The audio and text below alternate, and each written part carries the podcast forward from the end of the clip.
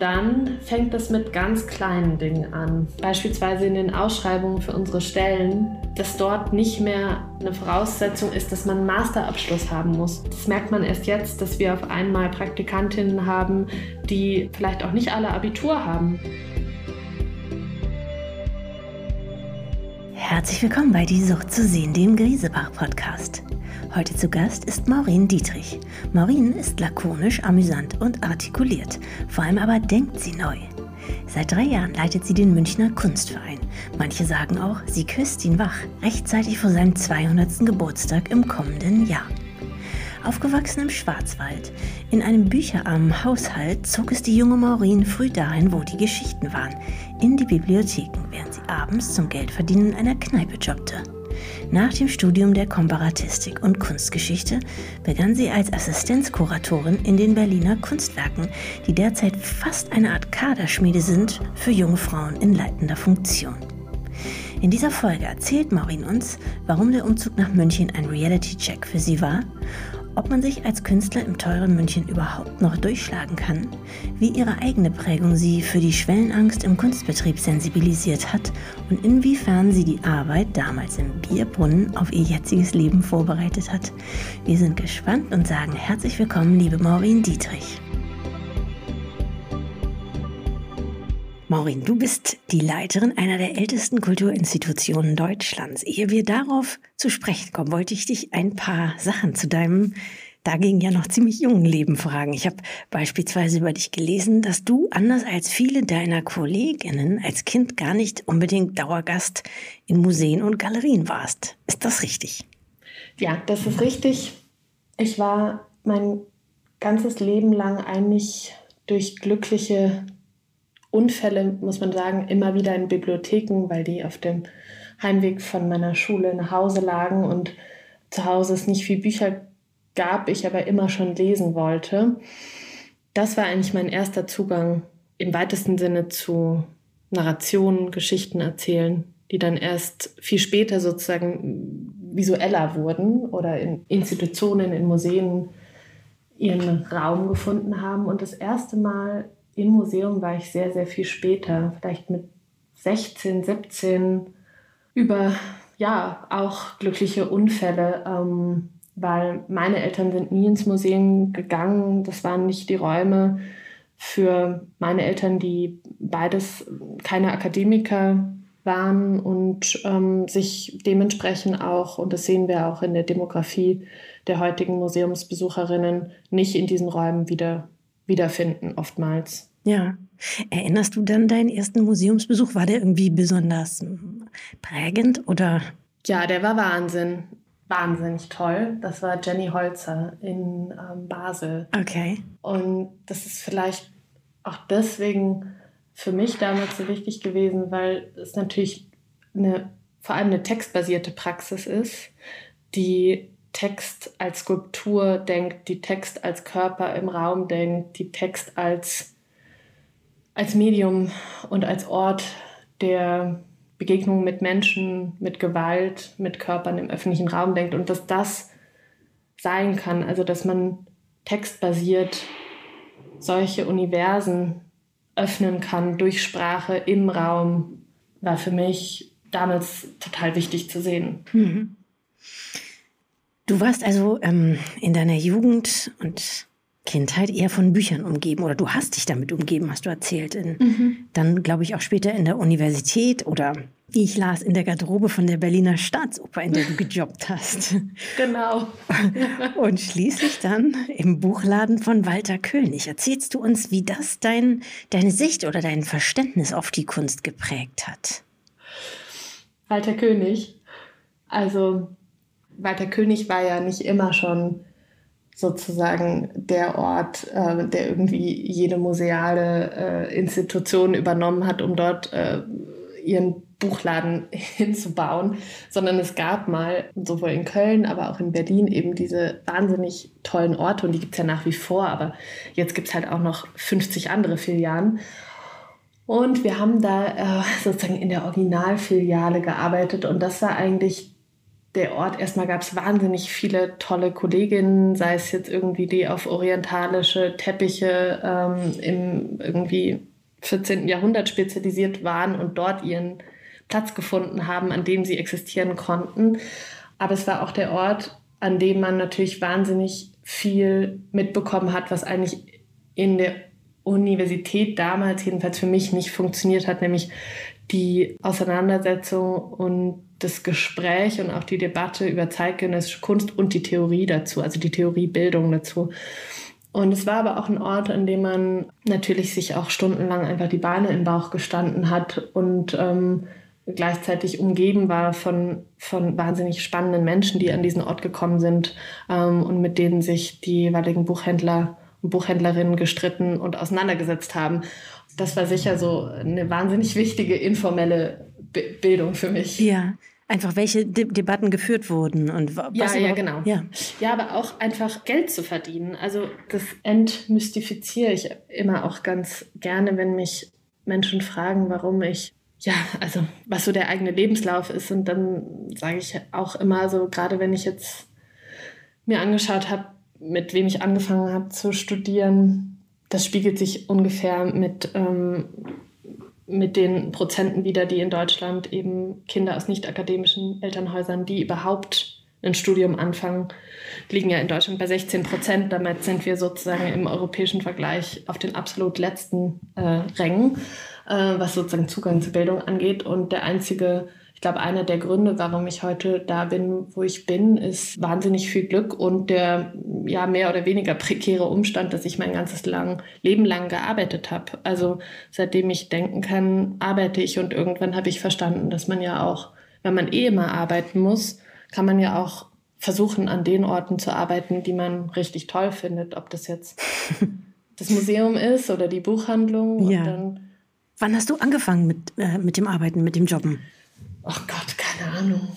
16, 15 äh, im Bierbrunnen. Also ich sage immer, das hat mich, nichts hat mich besser auf die Kunstwelt vorbereitet als die Arbeit an einem Ort, äh, wo primär über 60-jährige Männer rumsitzen und Bier trinken und äh, ein jovial und paternal irgendwie übergriffig ansprechen.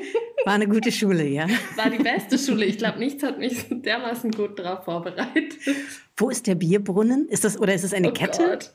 Der Bierbrunnen ist im Schwarzwald und der steht zu allem Übel auch noch auf einem Reha-Gelände, also ähm, das, was man so Kurschatten nennt, das wurde da sozusagen, die Bande wurden dort geknüpft. Also Kurschatten nennt man ja die Affären, die man sozusagen in den sechs- bis achtwöchigen Kuren, auch da meist eben Männer äh, so im, im äh, so 60 plus, die sich da ihre Kurschatten anlachen. Ähm, genau, und in diesem Kurgarten stand der Bierbrunnen, der so ab 12 Uhr mittags bis ja so 3 Uhr morgens stark frequentiert war. Und da habe ich gearbeitet. Jetzt machen wir einen kleinen Sprung. Du hast studiert bereits und bist in Berlin und landest als Kuratorin bei den Berliner Kunstwerken. Wie übrigens auch unsere letzte Podcast-Gästin Anna Gritz, die jetzt äh, die Direktorin ist des Hauses am Waldsee. Die Kunstwerke scheinen ja wirklich eine Kaderschmiede für Leitungsjobs zu sein. Dort hast du jedenfalls eine regelmäßige Veranstaltung ins Leben gerufen namens Pogoba. Erzählst du uns was dazu? Mhm. Ja, gerne. Ähm, man muss aber auch sagen, als ich da angefangen habe, war ich wirklich, also ich habe da viele Positionen durchlaufen, von kuratorischer Assistentin zu Assistenzkuratorin, am Ende dann Kuratorin. Es war also für mich auch im erweiterten Sinne eine Ausbildungsinstitution. Und von Anna und von Chris zum Beispiel habe ich auch wahnsinnig viel lernen dürfen. Und die Pogo war, habe ich gemeinsam mit Katrin Meyer initiiert und die war eine oder ist eine Bar, die im Untergeschoss der KW so auch schon mal als Bar funktioniert hat in den 90er Jahren, Anfang der 2000er Jahre. Und wir haben uns gefragt, was für Orte braucht es an diesem Ort der KW mitten ne, in Berlin Mitte gelegen in der Auguststraße, die es so nicht mehr gibt. Und einer der Momente, die für uns damals als irgendwie Mitte 20-Jährige in der Institution wichtig war, war der Umstand, dass alle unsere Freundinnen und Freunde zwar vielleicht noch auf die Ausstellungseröffnung gekommen sind, aber im Endeffekt sonst es kaum Orte der Debatte, des Austauschs, aber auch einen Raum gab, um sich vielleicht gemeinsam zu betrinken. Mhm. Siehe Bierbrunnen. Siehe Bierbrunnen. Und ich glaube, dass diese Orte, und das ähm, habe ich auch ganz stark mitgenommen an den Kunstvereinen, ich glaube, diese Institutionen haben natürlich einen, sagen wir jetzt mal, das, das öffentliche und das auch ähm, gut zu vermittelnde Bild, sei es jetzt über Form der Ausstellungen, Publikationen, Vermittlungsprogramme etc. Und Institutionen sind und waren aber auch immer wichtig, weil es Orte sind, die Raum und Schutzräume geboten haben für, für die Organisation und ähm, für den Austausch von Dingen, die sich jetzt erstmal nicht unmittelbar übersetzen oder vielleicht auch dokumentieren lassen. Und die Pogobar, glaube ich, wenn sie gut funktioniert hat, war genau dieser Ort. Also einmal pro Woche, donnerstags, abends um 9 Uhr, also nach Ende der offiziellen Öffnungszeiten der Ausstellung, konnte man dort unten zusammenkommen. Die Arbeit, Abende wurden immer jeweils von einer Künstlerin, einem Künstler gestaltet, der auch gemeinsam mit der äh, Bartenderin den Drink gemacht hat. Und von irgendwie neuen performativen Arbeiten, dort unten hat die erste Performance von Nora Turato stattgefunden, die äh, vor drei Monaten im MoMA eine Einzelausstellung eröffnet hat. Das waren Abende mit Verlegerinnen aus Paris, die wir spannend fanden. Es waren ziemlich wilde und auch, glaube ich, oft merkwürdige Abende, weil man nicht genau wusste, wer ist jetzt eigentlich das Publikum, wer ist Zuschauer, wer ist Veranstalter. Also diese Rollenzuschreibungen waren weniger klar und haben deswegen auch natürlich ein ganz anderes Publikum angezogen. Mhm. Ich ähm, habe ja auch zehn Jahre lang in München gewohnt und würde jetzt mal unterstellen, die Münchner Kunstszene funktioniert ein bisschen anders. Wie würdest du das beschreiben? Ich finde, die sind alle so toll melancholisch und traurig hier. Also äh, sage ich vielleicht auch nach zwei Jahren Pandemie, aber für mich ist es auch eine Stadt, die so ganz stark geprägt ist durch Figuren, die jetzt weniger zeitgenössisch sind, aber die mich an dieser Stadt schon immer total interessiert haben. Also ob jetzt Leute wie zum Beispiel Herbert Achternbusch, der irgendwie diesen tollen Satz gesagt hat, ähm, in Bayern sind 60 Prozent Anarchisten und sie wählen alle die CSU also diese Grandler und diese, diese Reibung, die so die Menschen absolut, wie die einen so richtig in Beschlag nehmen. Ja. Mm, und dass auch sowas wie ähm, heftige Kritik eigentlich eine Form von Intimität ist für viele. Das habe ich total schätzen gelernt, weil so diese, die Anonymität, die für mich in meinen 20er Jahren in Berlin wahnsinnig wichtig war, aus unterschiedlichen Gründen, die hat mich auch befreit und macht mich immer noch frei. Aber München ist ein wahnsinnig toller Ort, um auf eine Art auch eine Form von Reality-Check zu bekommen, weniger was jetzt die ökonomischen ähm, Situationen der Menschen angeht, die natürlich absolut, ähm, also du kennst es ja, wenn, wenn du hier gelebt hast, aber ähm, im Sinne von, man muss eigentlich noch mal ganz von vorne anfangen, um zu erklären, was ist Kunst, warum ist es wichtig, warum sollte man sie beschützen, warum sollte man für Institutionen Geld ausgeben. Und dieser Status, in diesem ewigen, dann doch Berliner Echoraum zu sein, in dem vermeintlich alle miteinander einverstanden sind und in dem sich alle einigen können, ist ja nun einfach nicht, wie wir sehen, politisch in Europa momentan und auch in Deutschland nicht die gesellschaftliche Realität und nicht die Mehrheit. Und das im Endeffekt nochmal auf so eine manchmal auch sehr anstrengende Art, weil sozusagen tagtäglich nochmal neu zu verhandeln, finde ich total spannend. Wer sind denn für dich die wichtigsten Akteure und Akteurinnen in München? Und hilft man sich untereinander? Also wie ist das Verhältnis? Mhm. Ja, die wichtigsten Akteurinnen und Akteure sind sicher für mich erstmal die Künstlerinnen, und Künstler, die hier leben, die hier arbeiten und die auch nicht müde werden, sich mit dieser Stadt auseinanderzusetzen.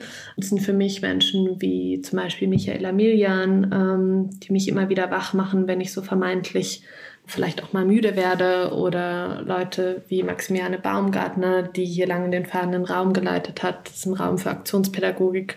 Äh, Jan Erbelding, Jonas Ostrowski, Maria von Mir.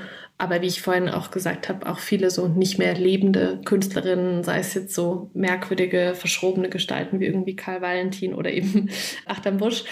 Und dann darüber hinaus ist es einfach eine Stadt, wo zwischen und in den Institutionen eine ganz große Kooperationsbereitschaft ähm, eingeschrieben ist, weil diese Stadt eben dann doch so klein ist, dass man sich nicht leisten kann, so merkwürdige Feindschaften jetzt auf, aufzubauen.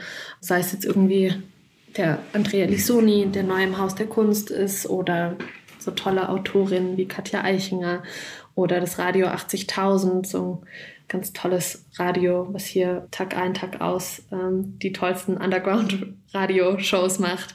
Ähm, also es geht viel um tatsächliche Zusammenarbeit zwischen den Institutionen von sozusagen Kuratorinnen, Direktorinnen. Alle sind immer in Kontakt ob es jetzt so ist, dass man sich irgendwie politisch verständigen muss, weil man mal sich wieder gerade nicht mit der CSU versteht oder ob man sich jetzt einen Beamer ausleihen muss. Also ja. es hat von so ganz banalen infrastrukturellen Fragen bis sozusagen zu großen, ja auch politischen Fragen, die, wo wir uns auseinandersetzen, so ganz tagtäglich. Und dann mit den vielen Künstlerinnen, die hier leben. Apropos, ja, um es in einer Welt wie, wie der Kunstwelt zu bestehen oder überhaupt leben zu können, braucht man in der Regel Ressourcen, also ein finanzielles Backup. Das gilt für Leute aus dem Betrieb und natürlich vor allem eben für die KünstlerInnen selber. Wie kann man sich deiner Beobachtung nach denn als KünstlerInnen einer Stadt behaupten, in der sogar, ich sage jetzt mal, BankerInnen Probleme haben, Wohnraum zu finden und diesen dann auch zu bezahlen? Was macht das mit, mit einer Kunstszene? Ich glaube, kurzfristig heißt es erstmal, und das sehen wir auch gerade in Berlin, dass KünstlerInnen und Kulturakteure im weitesten Sinne einfach die Städte verlassen. Also das ist erstmal sozusagen die unmittelbarste Reaktion, auch weil es oft gar kein Verständnis für die Organisationsformate geht, in dem vielleicht Widerstand oder eine Form von Widerständigkeit eine Möglichkeit ist sondern es ist ja die permanente Vereinzelung und die permanente Prekarisierung und oft ist sozusagen leider die unmittelbare Reaktion eben diese Orte zu verlassen und sich neue zu suchen und wer ohne jetzt in so eine Glorifizierung zu verfallen, wer war jemals so gut, neue Räume zu erschließen, neue Städte, äh, jenseits sozusagen der ausgetrampelten Pfade als Künstlerinnen und Künstler, auch ne, historisch.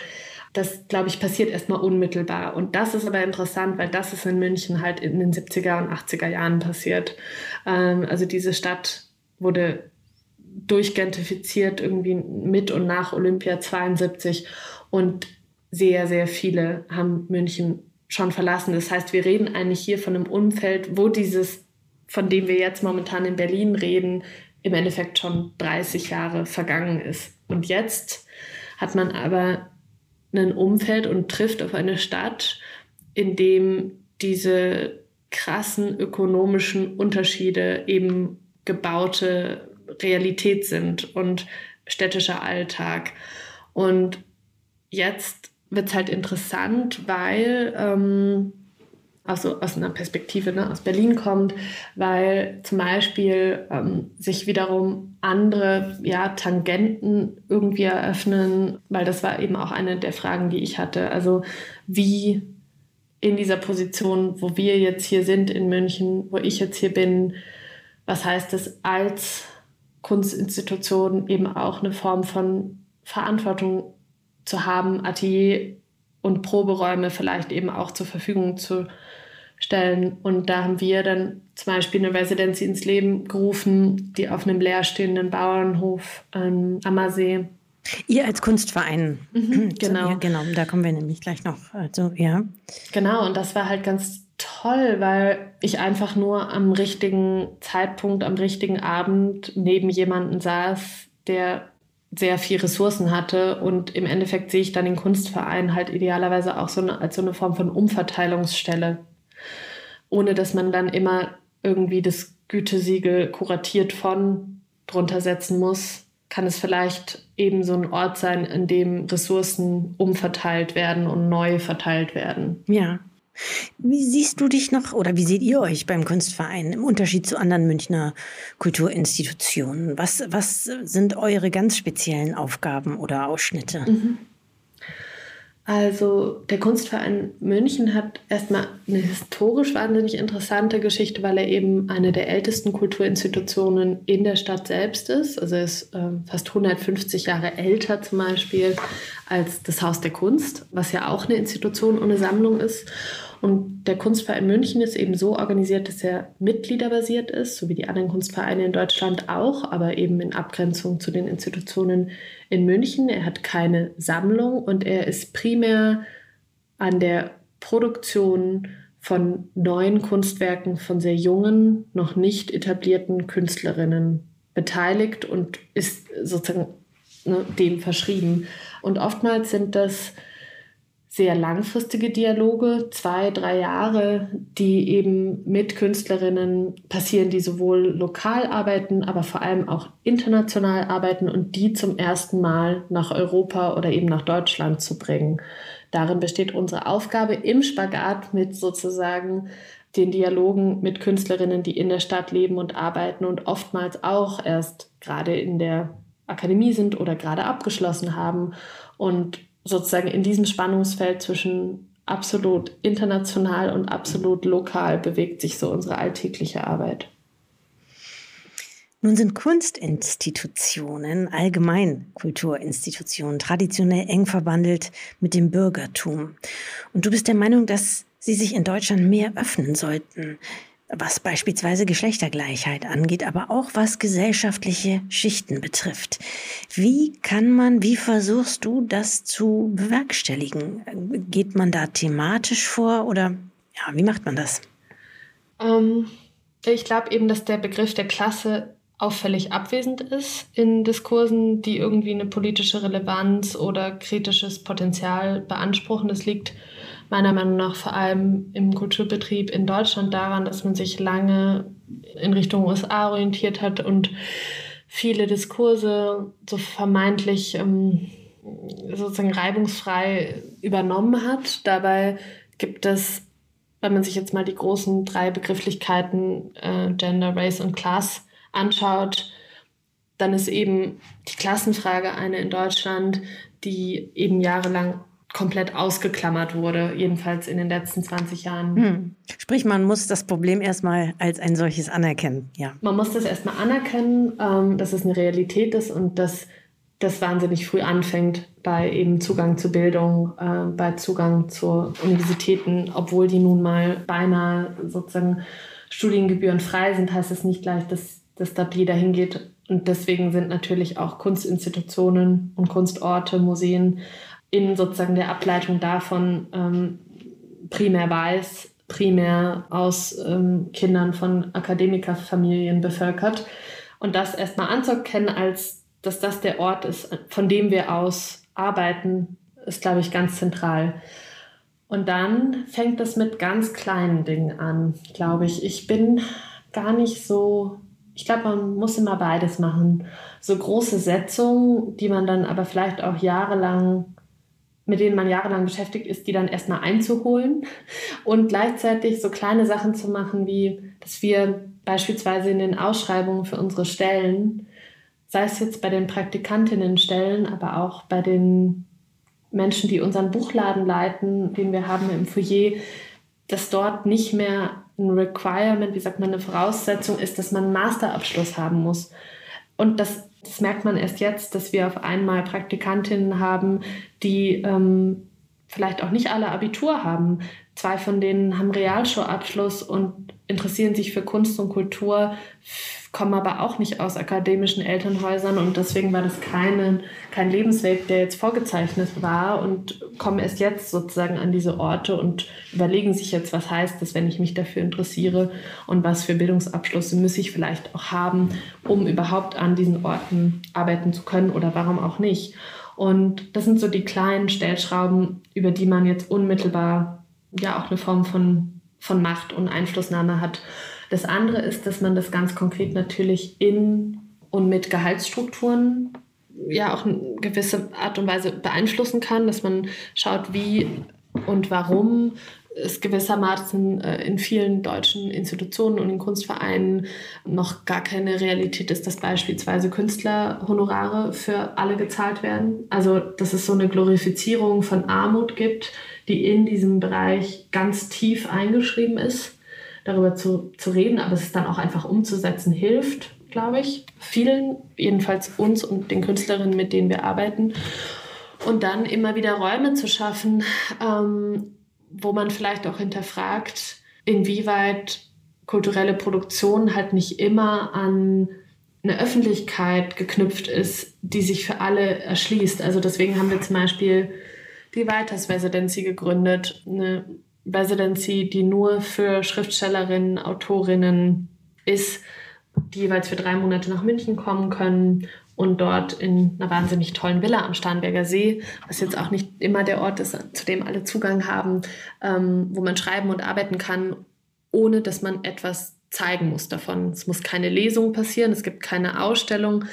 Es ist erstmal, es ist kein Produkt daran geknüpft und keine Öffentlichkeit. Und dass das eine Kraft haben kann, im Miteinander von einem sehr öffentlichen Programm wie eine Ausstellung, die jeden Tag offen ist und jedem zugänglich ist, ist, glaube ich, ein Prozess, der sehr wichtig ist, das zu verstehen, dass nicht immer alles, was unmittelbar quantifizierbar etwas wert ist, sondern dass es Dinge gibt, die im Windschatten von einem institutionellen Programm existieren können und dass dort Ökosysteme langfristig geschaffen werden, die es anderen kulturellen Akteuren und Akteurinnen eben erlaubt, dort zu existieren, ist was, was Zeit braucht und was anstrengend und manchmal auch total langweilig ist, aber was, glaube ich, langfristig diesen, diese Orte verändert. Hm.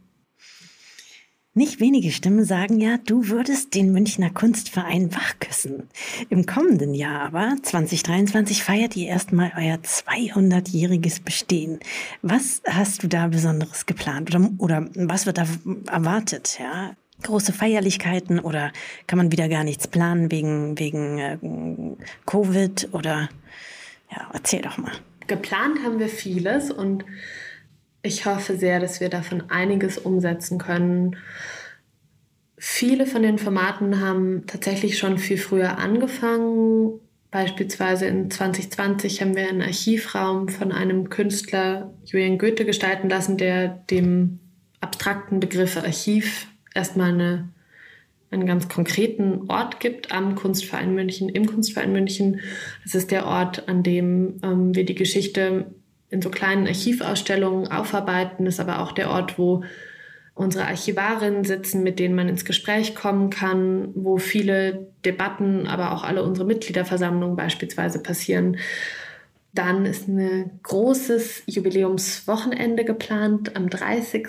Juni 2020. 23 bis 2. Juli 2023. Ich habe in München nämlich auch gelernt, dass es der soziale Kalender oftmals Jahre im Voraus geplant wird und man deswegen am besten sozusagen wie eine Hochzeit eineinhalb Jahre vorher ein Save the Date verschickt. Also in dem Sinne, dafür haben wir schon mal ein Datum und dafür soll es äh, eine 200 Meter lange Tafel im Hofgarten geben, an dem wir alle Künstlerinnen, alle ähm, wichtigen Kuratorinnen, Direktoren, und alle wichtigen Akteure, Mitglieder, Unterstützerinnen zusammenbringen, die einfach die letzten 200 Jahre Kunstvereinsgeschichte geprägt haben. Und dann öffnet sich sozusagen dieses Fest über dieses Wochenende immer mehr der Stadt hin, also auch im ganz sprichwörtlichen Sinne, dass das dieses Jubiläumswochenende damit endet, dass wir die gesamte äh, Galeriestraße gesperrt haben. Auch dafür haben wir schon die äh, Bewilligung bekommen von der Stadt und es wird so in so einem großen Straßenfest enden.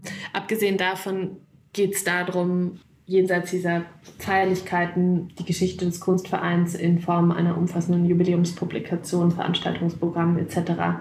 auch aufzuarbeiten und zu digitalisieren, weil gerade also der Kunstverein zeichnet sich eben durch eine wahnsinnig dichte Ausstellungsgeschichte aus, die ab den 70er Jahren wirklich wahnsinnig international und radikal war mit den Setzungen von den Menschen, die sie ganz früh eben in ihrer Karriere unterstützt hat.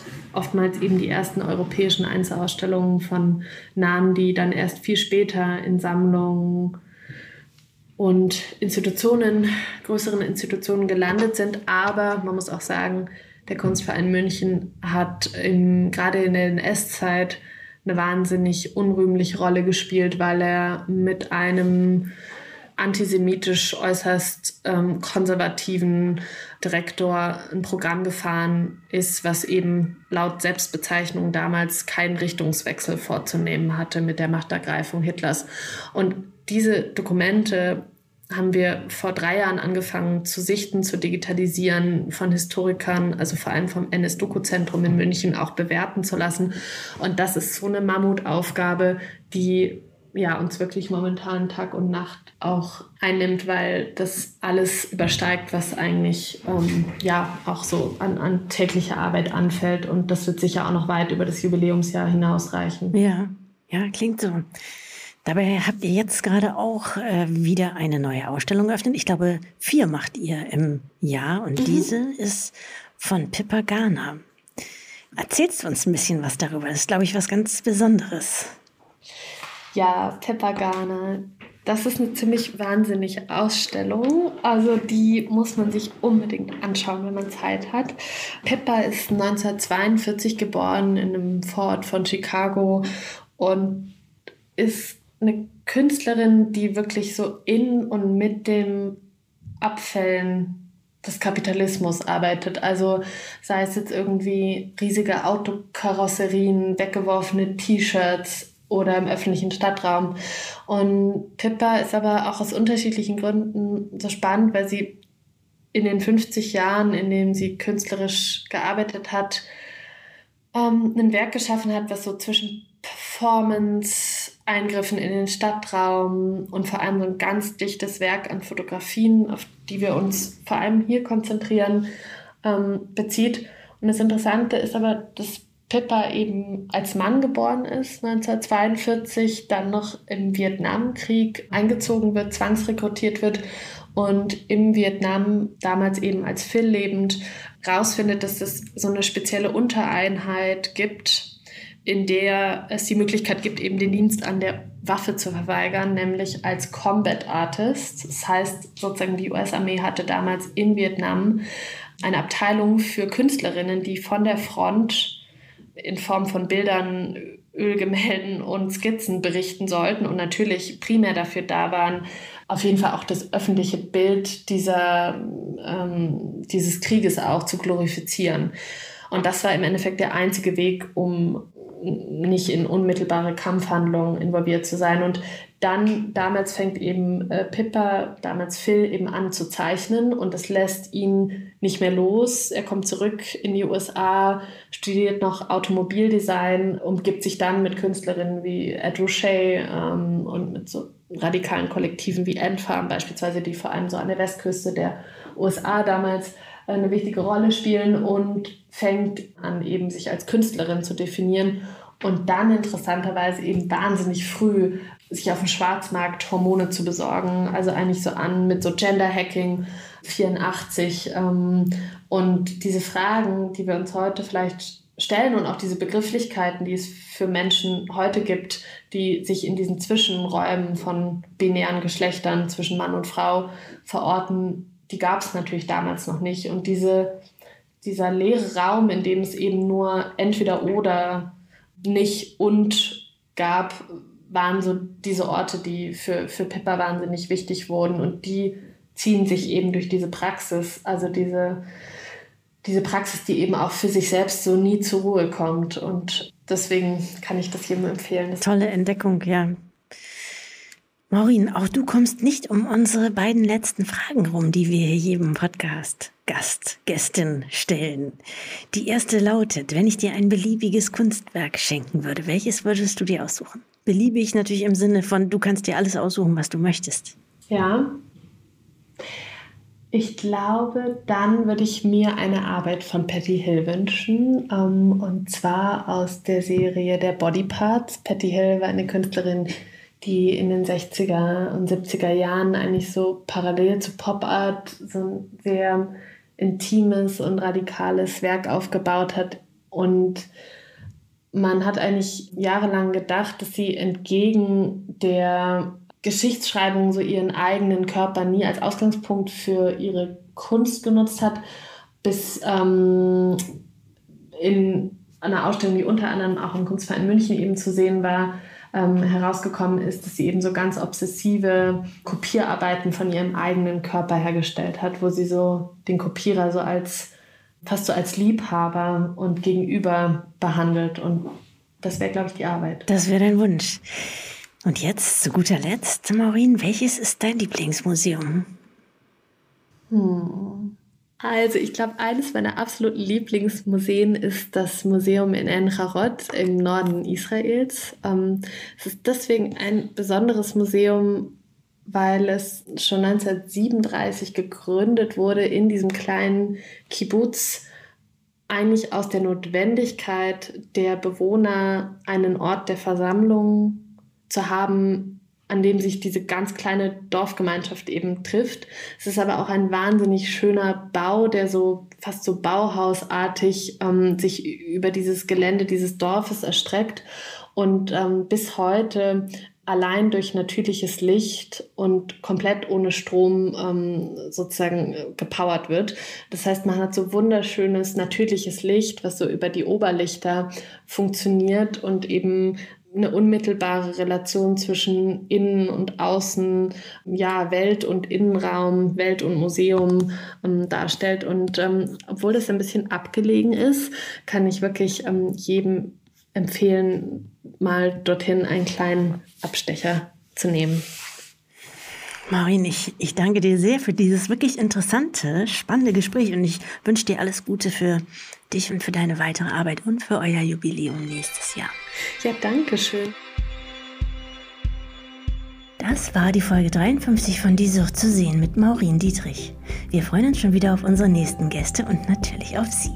In zwei Wochen neu auf grisebach.com und überall, wo es Podcasts gibt.